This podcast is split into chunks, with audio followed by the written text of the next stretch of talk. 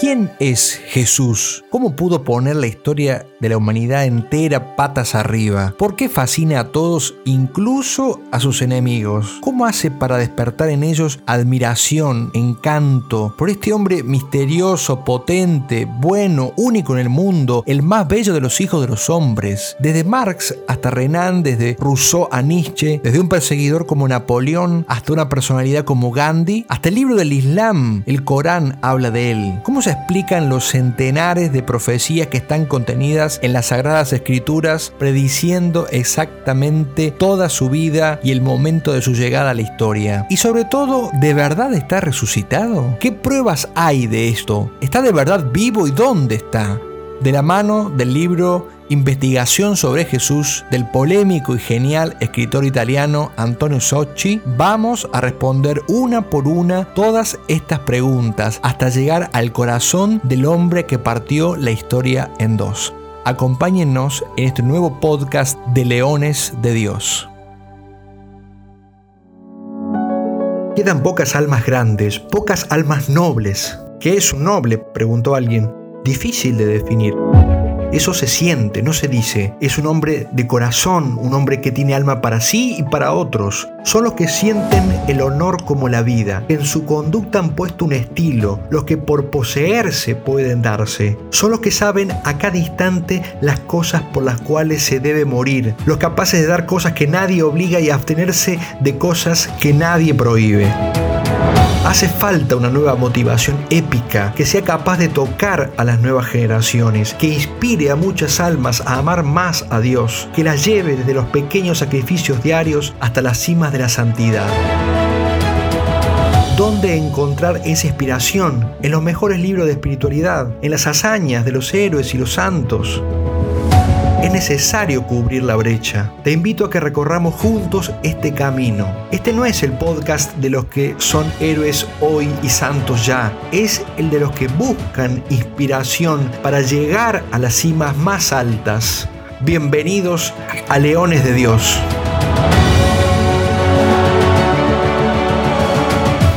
Bienvenidos queridos todos, soy el Padre Ariel y esto es el podcast Leones de Dios de Charlas Cat. Y aunque me repita, quiero decir que la verdad estoy muy contento. ¿Por qué? Eh, digo que me repito porque siempre arranco diciendo que estoy muy contento con esta parte que vamos a ver, pero y no es porque quiera engañarlos y, y convencerlos de que se queden escuchando, sino que realmente estamos compartiendo los libros que me parecen más tocantes al corazón de un cristiano, de un católico, y son especialmente lindos. Eh, son muy seleccionados, de tantas cosas lindas que hay, hemos elegido lo mejor para que a todos nos mueva y nos inspire. Y algo que me llena especialmente de, inspiración y de alegría y de consuelo es retomar la investigación sobre Jesús, hoy con un capítulo verdaderamente muy especial. Hoy vamos a ver o vamos a tratar de responder una pregunta que es espectacular y es ¿quién era Jesús? Vamos a, a entrar desde lo físico, desde lo externo, de lo que se veía de Jesús, cada vez más hacia el corazón de la personalidad de Jesús y los secretos de Jesús. Vamos a ir por parte. Les confieso que no sé hasta dónde vamos a llegar hoy. Espero que podamos ver cómo era Jesús y la personalidad de Jesús. Vamos a tratar de llegar. Pero si se hace un poco largo tal vez el podcast, yo los animo a que hagan que escuchen lo que pueden, y cuando tienen un poco más de tiempo, si se hizo largo, retoman y vuelven a escuchar donde habían quedado. Esa es la idea de los podcasts y por eso no se puede decir que hay podcasts largos. Uy, qué largo este podcast. ¿Por qué? Porque el podcast es algo que uno deja en un momento y retoma cuando puede. Entonces, por más que sea largo, yo escucho lo que puedo cada vez. Y esto es una excusa, una muy buena excusa para no estar preocupado a ver si llego a los minutos. De todos modos, vamos a tratar de ir cerrando como etapas, porque estamos viendo un libro entero, eh, etapas en este podcast para que puedan sentir la satisfacción de decir, ah, terminé una etapa, terminé una parte. Pero bueno, lo que tenemos por delante es maravilloso, de verdad. Insisto, para el que está interesado, atraído por conocerlo más al Señor, para amarlo más, porque no hay amor de lo que no se conoce, nadie ama lo que no se conoce, hoy vamos a tocar como una fibra muy sensible, vamos a entrar muy de lleno a la persona de Jesús. Así que como decimos en esta serie, agarren papel y lápiz porque vamos a retomar la investigación, vamos a tomar nota de lo que vayamos investigando. Y ahí ya, ya escucho, escucho que están anotando, me parece muy bien que anoten, anoten exactamente. Empieza la investigación.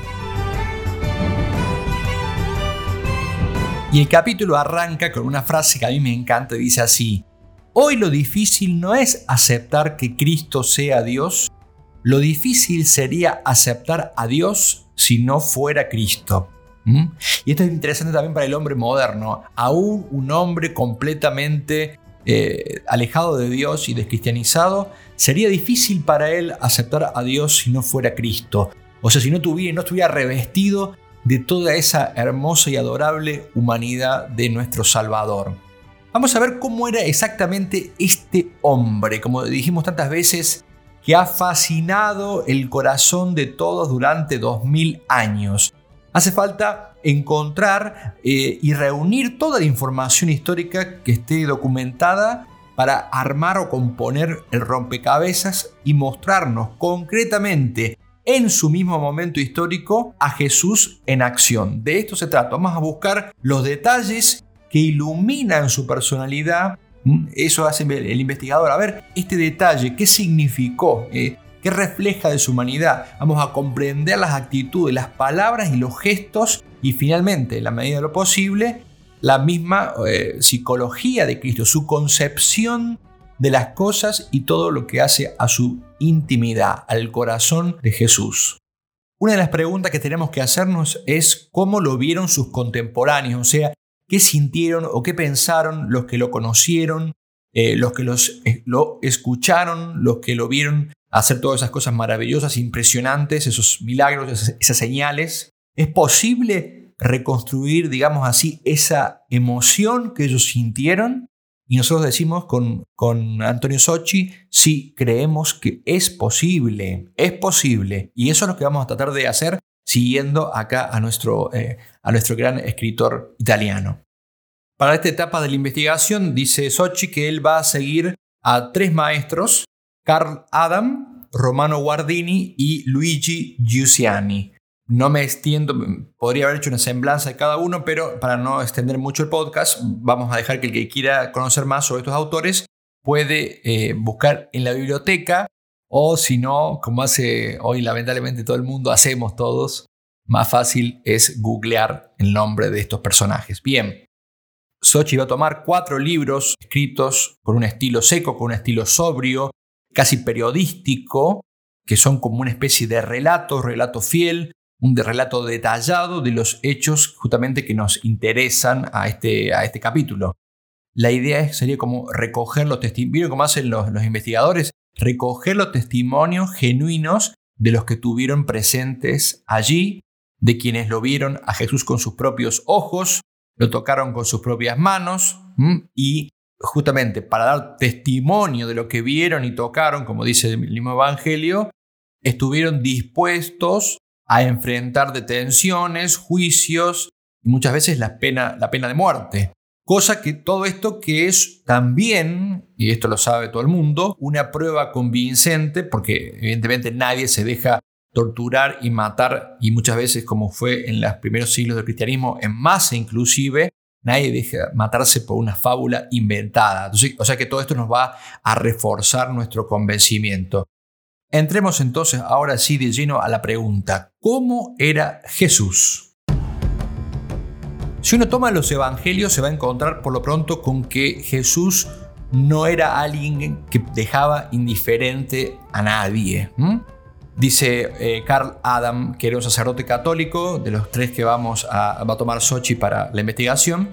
Eh, dice, la fisonomía exterior de Jesús, observa él, debe haber ejercido un encanto irresistible. Un día, una mujer del pueblo lanzó incontenible este grito de alabanza. Bienaventurado el vientre que te dio a luz y el pecho que te alimentó, le dijo a Jesús. Jesús respondió corrigiendo, Bienaventurados los que oyen la palabra de Dios. Esta respuesta sugiere, dice eh, Carl Adam, que la mujer estaba mirando no solo las cualidades del espíritu, sino también las del cuerpo de Jesús. Ven, esto es meditar el Evangelio. Esa frase de esa mujer no solo resaltaba la parte espiritual, sino lo conectaba a Cristo con el vientre de su madre, con los pechos de su madre que lo amamantaron. Vamos a, a, seguir componiendo esa parte exterior y física de Jesús. Si uno toma la sábana santa, va a encontrarse con un hombre de unos 35 años, de más de un metro ochenta de altura, o sea, alto, físicamente en forma, sano, apuesto también por las características de, la que quedan grabadas en, la tela. Como un hombre también se puede ver que ha realizado un trabajo físico exigente desde su juventud. De hecho, el doctor Baima Bolone, un médico forense que estudió la sábana santa, eh, dice, las masas musculares del pecho, espalda, muslos y pantorrillas son bien pronunciados, o sea que viéndolo la musculatura se da cuenta que no estamos ante alguien débil o alguien eh, delgado, sino ante alguien, como hoy podríamos decir, fornido, ¿no? Y que ha trabajado y se ha esforzado, ha realizado esfuerzos físicos desde su juventud. Tiene un rostro alargado, tiene rasgos regulares, labios carnosos, frente espaciosa, con el pelo hasta los hombros y una larga barba. Pero, claro, esto es solo la descripción exterior que nos dice poco sobre la forma de hablar, la forma de relacionarse con los demás, eh, el temperamento y, por ejemplo, también otras cosas como su mirada. De hecho, vamos a entrar en breve en este tema de la mirada. Hay que entender a partir de los evangelios que esa impresión de fuerza, de fortaleza que Jesús transmitía o producía sobre la gente, especialmente como esa sensación de poder y de fuerza que eh, irradiaba sobre los pecadores o sobre los enfermos, estaba producida no tanto por todo esto físico que vimos, que tenía algo que ver porque siempre Dios se sirve de, medios también sensibles, o sea, perceptibles por los sentidos, pero tenía menos que ver con eso que con las fuerzas espirituales y religiosas que estaban evidentemente en su corazón. Esto era menos un efecto de la apariencia encantadora, esa fuerza, que de su eh, riqueza interior, lo que se encerraba en su interior. Y el tema de la mirada, y ahora sí vamos a esto, es un tema importante. ¿Por qué? Porque Cristo se sirvió muchísimo de la mirada como un medio para conectar con las personas, con nosotros, con los que estaban al menos ahí presentes en ese lugar delante de él. Dice Carl Adam, tuvo que despertar vívidas impresiones de una manera especial. Su mirada era una llama. Bueno, bueno hagámonos la composición del lugar. Pidamos al Señor que nos permita verlos con los ojos de la imaginación, esa mirada. No es casualidad, no es casualidad, dice Sochi, que en los evangelios, al describir la actitud de Jesús, utilice muchas veces esta fórmula, los evangelistas. Fijó la mirada. ¿eh? O fijando la mirada en Él. Este, este gesto de Jesús era algo que se repetía con frecuencia. Sochi intuye que esta tenía que ser como una especie de forma característica de Jesús, este mirar directamente a los ojos. Y por supuesto que el que estuviera hablando con él sentiría una sensación particular. ¿Y qué tipo de sensación? Sochi se imagina algo así como sentirse conocido, sentirse abrazado en el misterio más íntimo del alma. Pedro, que es uno de los que fue mirado por Jesús de un modo especial, nunca olvidó esa primera mirada. ¿Por qué? Porque marcó justamente el primer encuentro con Jesús, su primera impresión y fue muy fuerte. Y si se acuerdan, también la mirada de Jesús marcó el último encuentro con él. ¿Se acuerdan? Cuando Pedro lo niega a Cristo, Cristo lo mira a Pedro, ¿no? Marcó también como la última mirada, durísimo. El primer encuentro fue cuando Andrés condujo a su hermano hacia Jesús y dice el Evangelio, Jesús fijando la mirada en él dijo, tú eres Simón, el hijo de Juan, te llamarán Cefas, que significa Pedro. Pero fíjense, miren cómo dice el Evangelio, Jesús fijando la mirada en él, no es mirándolo, fijando la mirada. Esta era la manera, parece especial de Cristo de establecer eh, el contacto con los que estaban con él. Volviendo a la escena en que Andrés lo lleva a su hermano Simón a conocerlo, podemos pensar que se habría Pedro tal vez dejado arrastrar con desencanto, con sarcasmo, pero enseguida eso se desvanece cuando ese extraño, que era Jesús todavía, hay un momento de esta vida que Jesús es extraño, lo peor que nos puede pasar es que Jesús sea toda nuestra vida un extraño, eh, esto nos puede pasar, es muy triste, pero es posible. Aún podemos comulgar cada domingo en la Santa Misa y, y aún diariamente y todavía resultarnos extraños. Y el Señor se esfuerza por dejar de serlo, pero a veces nosotros no nos movemos para conocerlo a Él. Volvamos a la escena. Ese extraño se vuelve a Él, dice el Evangelio, y fija la mirada en Él.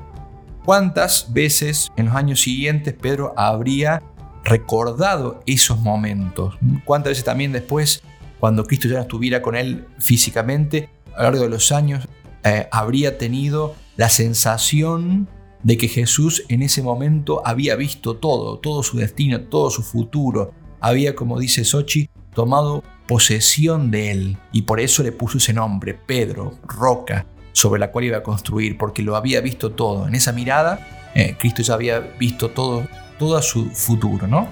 Y como decíamos, el último encuentro antes de su muerte, momentos terribles, eh, antes del, del arresto y del interrogatorio de Jesús, Pedro es reconocido en la casa del sumo sacerdote y él lo niega al Señor tres veces mientras canta un gallo. Entonces dice el Evangelio de San Lucas, el Señor se volvió y miró a Pedro y Pedro recordó las palabras que el Señor le había dicho, antes que cante el gallo, hoy me negarás tres veces.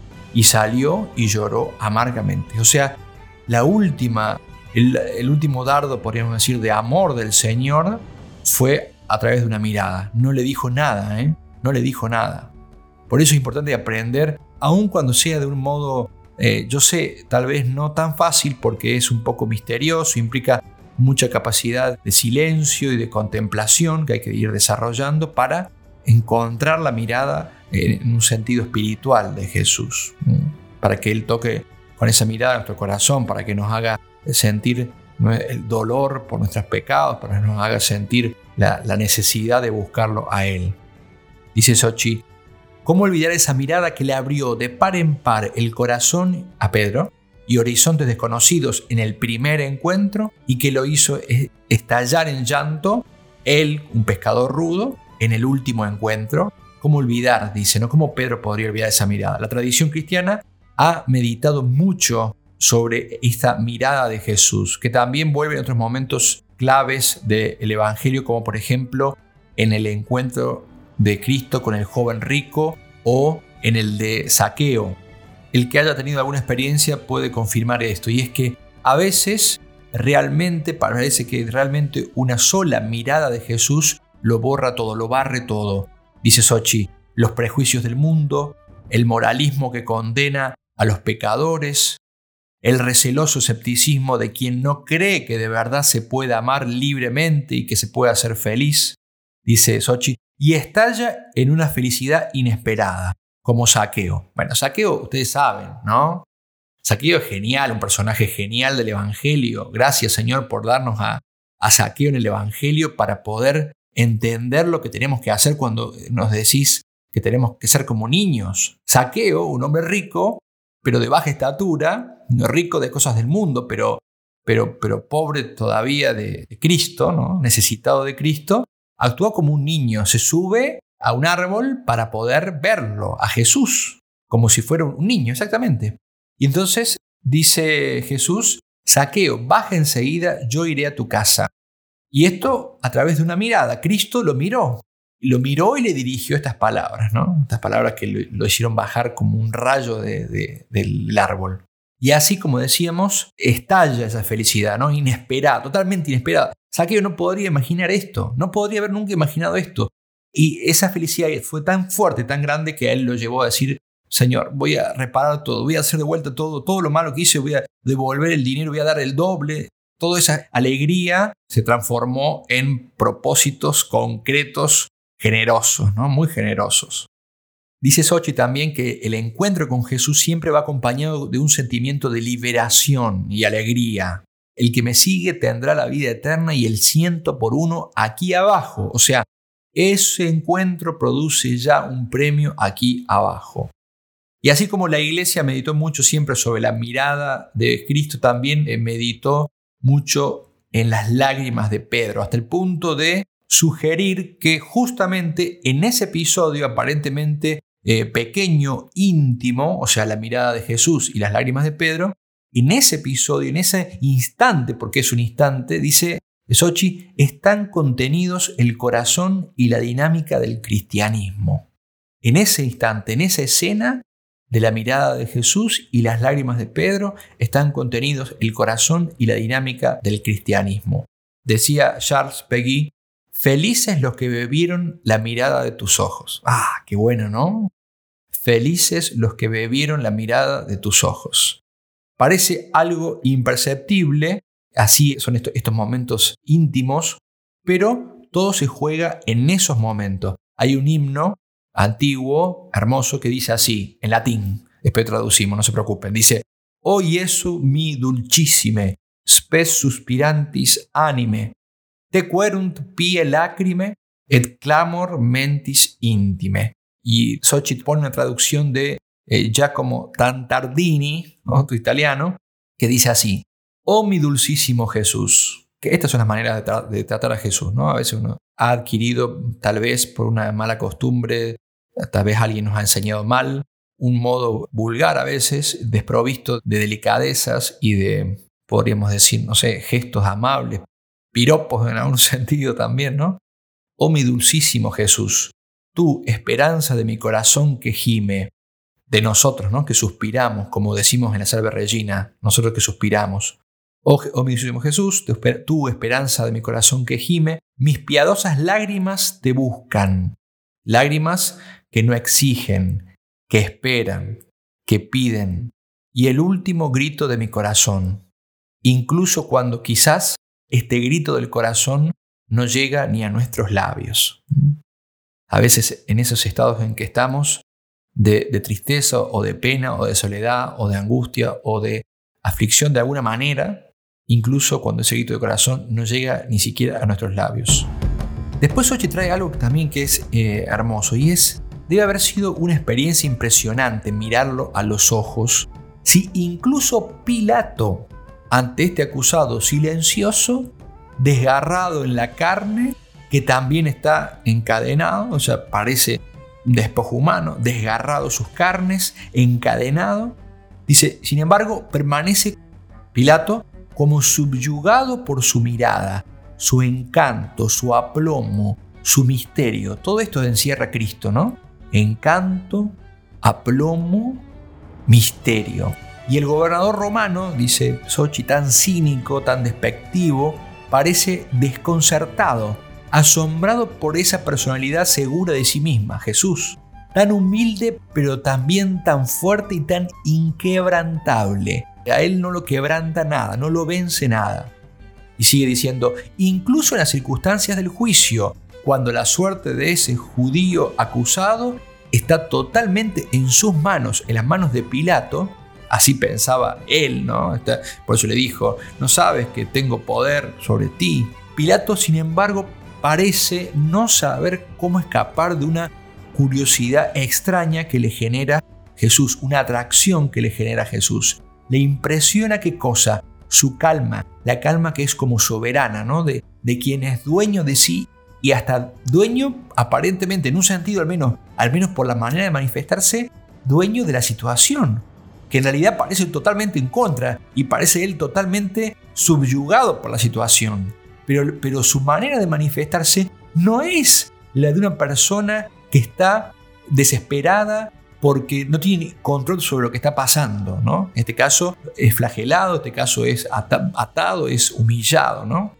Sigue, sigue explicando Sochi. No era un hombre aterrorizado, de hecho no mostró ningún temor psicológico hacia su juez, pero ni siquiera tenía la actitud de unos alborotadores que por su fanatismo, por fanatismo o porque no tienen nada que perder desafían al poder. No era esta, dice Sochi, la actitud de Cristo. Tanto es así que Pilato no encuentra, eh, no cree que sea absurdo, vamos a decir así, preguntarle si por casualidad no es realmente un rey. O sea, a pesar de que la situación era tan adversa y tan contraria a Cristo, digamos, un despojo humano, con todo en contra, los, suyos, su pueblo, entregándolo a él para, para ser crucificado, eh, a pesar de todo esto, la actitud de Cristo era tal que lo lleva a no dudar a Pilato de preguntarle sobre su realeza, ¿no? O no lo ve como una estupidez preguntarle si era rey. Recuerden esa frase, entonces tú eres rey, le pregunta, pero ojo, no, le no lo pregunta como, como una pregunta burlona.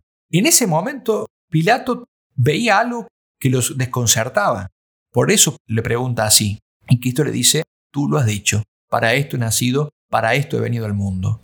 Pero, pero volvamos al texto de Sochi. Dice, tan es así que Pilato no encuentra absurdo preguntarle si por casualidad era realmente rey. Dice, porque los suyos eran los ojos de un rey, que sin duda podría haber escapado a la detención y que se dejó llevar voluntariamente para que se cumpliera un misterioso plan. Esto parecía que Pilato lo intuía. Los ojos de un buen rey que sabe cuál será el desarrollo de los acontecimientos. Un rostro en esos momentos triste por la miserable suciedad de los hombres, pero soberanamente tranquilo, dueño de la situación.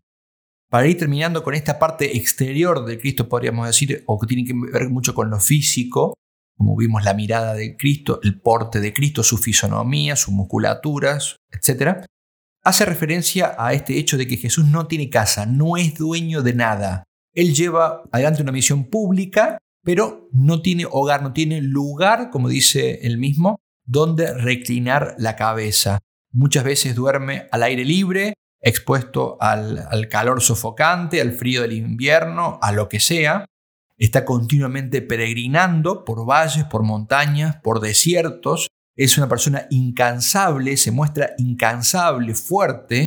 Muchas veces los que lo siguen, acuérdense que los seguidores de Cristo no son como los actuales que nos siguen en las redes sociales como ustedes, como otros amigos que nos siguen a nosotros, sino eran seguidores reales, o sea, caminaban detrás de él, seguir a alguien. Cuando Cristo decía, sígueme, no era un, yo te voy a votar como, como esperan los, los, políticos, ¿no? Síganme, como decía Menem, sino es seguirlo físicamente detrás. Y seguirlo a Cristo no era fácil tampoco, ni siquiera en ese sentido. Él eh, muchas veces va a enfrentarse con el hambre de los que lo seguían, la sed bajo el sol del desierto. Citándolo a Carl Adam, dice, Notable su último ascenso de Jericó a Jerusalén, bajo el azote del sol por senderos sin sombras, a través de masas rocosas en el desierto. Tuvo que hacer una caminata de seis horas cuesta arriba. No dejen pasar del dato. Ustedes ya sé que dicen seis horas y lo toman seis horas caminando. No sé si ustedes alguna vez, a mí me ha pasado de, tener la, la, gracia, porque me encanta, de escalar montañas. Me encanta que a veces me mata y a veces me achico también, no, no se crea que soy un escalador, pero las veces que, me he animado a escalar o, a subir montañas, o así, o sierras, he experimentado cosas como esta. Por ejemplo, seis horas de subida te mata, realmente te mata. De hecho, mientras de cinco horas de subida que quedas extenuado. Bueno, estas seis horas de subida eh, cuesta arriba, superando un desnivel de más de mil metros. Esa relación de cantidad de tiempo y de altura es grande. Lo asombroso, dice Carl Adam, es que Jesús no se cansa. Esa misma noche participa en un banquete que le preparan Lázaro y sus hermanas. Además de esos recursos físicos excepcionales, también morales, porque evidentemente no es una cuestión física, también es un recurso moral, van a quedar e, estos recursos, esta, esta fortaleza clara sobre todo en las horas de los tormentos y las torturas, que para cualquier ser humano hubieran sido insoportables. Él llegó a resistir las más brutales, las más bestiales torturas. Solamente la flagelación en sí misma es algo que hubiera matado a cualquiera. Eh, me acabo de mencionar un solo hecho, un solo elemento de tortura de toda la, tortura que recibió Cristo. Eso lo hubiera matado a cualquier hombre, ¿no? de hecho, la flagelación, se recuerda Sochi, se contabilizaron 120 heridas de flagelo en el cuerpo del hombre de la sábana santa, en cada parte del cuerpo, por todo el cuerpo. Esto hubiera aplastado a cualquiera. Hasta aquí entonces hemos recorrido este camino junto a Jesús, entrando a conocer cómo era Él. En el próximo eh, podcast vamos a ver un poco más hacia el interior cómo era su personalidad. Este va a ser el próximo capítulo de la serie, de esta serie que llamamos Investigación sobre Jesús. Y vamos a ver cómo pensaba, cómo sentía, cómo expresaba sus emociones, etcétera, etcétera. Todo eso vamos a seguir viéndolo la semana que viene si nos acompañan. Me despido entonces deseándoles una hermosa semana, una bendecida semana. Vamos de a poco retomando en CAT las actividades, eh, la frecuencia de los, trabajos, pero como todavía estamos, eh, a menos en Argentina, en una época de eh, descanso, vamos a decir así, el ritmo es un poco menor al acostumbrado. De todos modos, este año 2021 tendrá muchas novedades, muchas cosas nuevas para, para compartir con todos ustedes. Como siempre decimos, los que quieran acompañarnos también ayudándonos con alguna donación o colaboración, nos ayuda muchísimo porque hay muchos gastos de mantenimiento de servidor, de, diseño, etcétera, que no son eh, fáciles de afrontar. El que pueda y quiera siempre será muy bienvenido. Que Dios los bendiga especialmente y la Virgen los acompañe y que San José sea siempre su Padre providente en cada una de sus necesidades. Chao, hasta la próxima semana.